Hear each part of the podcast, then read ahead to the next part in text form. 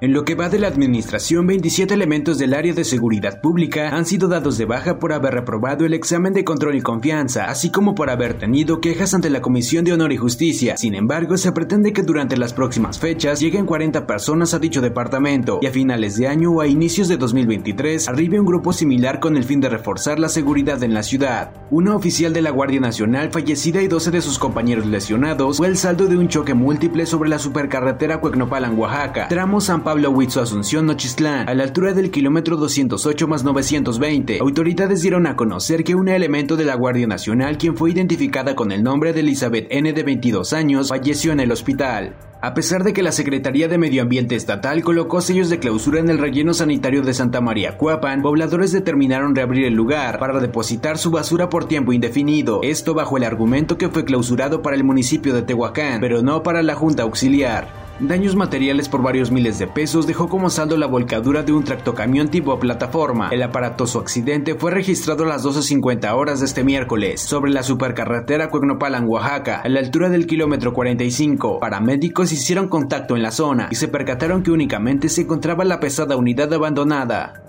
El director de Servicios Públicos Municipales, Ángel Luciel Romero, expresó que hasta el momento los puntos rojos reportados por la ciudadanía ante el crecimiento de maleza y acumulación de basura en el tren de Valsequillo son el puente de Santa Catarina de Siena, Santa Cecilia y El Riego, lugares que ya han realizado jornadas de limpieza. Desafortunadamente, la ciudadanía no apoya y desecha sus residuos en el lugar. Debemos de cuidar el espacio en donde tanto donde vivimos, donde ya sea los jóvenes, hijos, las mismas personas en estos espacios de recreación, pues van eh, por lo general hay ciudadanos que me mandan el reporte de que ya hay demasiada basura en cuestión de los mismos usuarios, pero yo creo que estaría de todos en ser organizados, en ser limpios y que este, apoyemos todo. En diferentes puntos de la ciudad se ha detectado un alto índice de violencia familiar. Tan es así que a la semana hasta 10 reportes llegan al área de seguridad pública, intensificándose durante sábados y domingos. Por tal problema, Armando Ramírez San Juan, regidor de gobernación, manifestó que aunque en algunos casos los agresores se encuentran bajo los influjos del alcohol a drogas, no en todos los casos siguen el mismo patrón.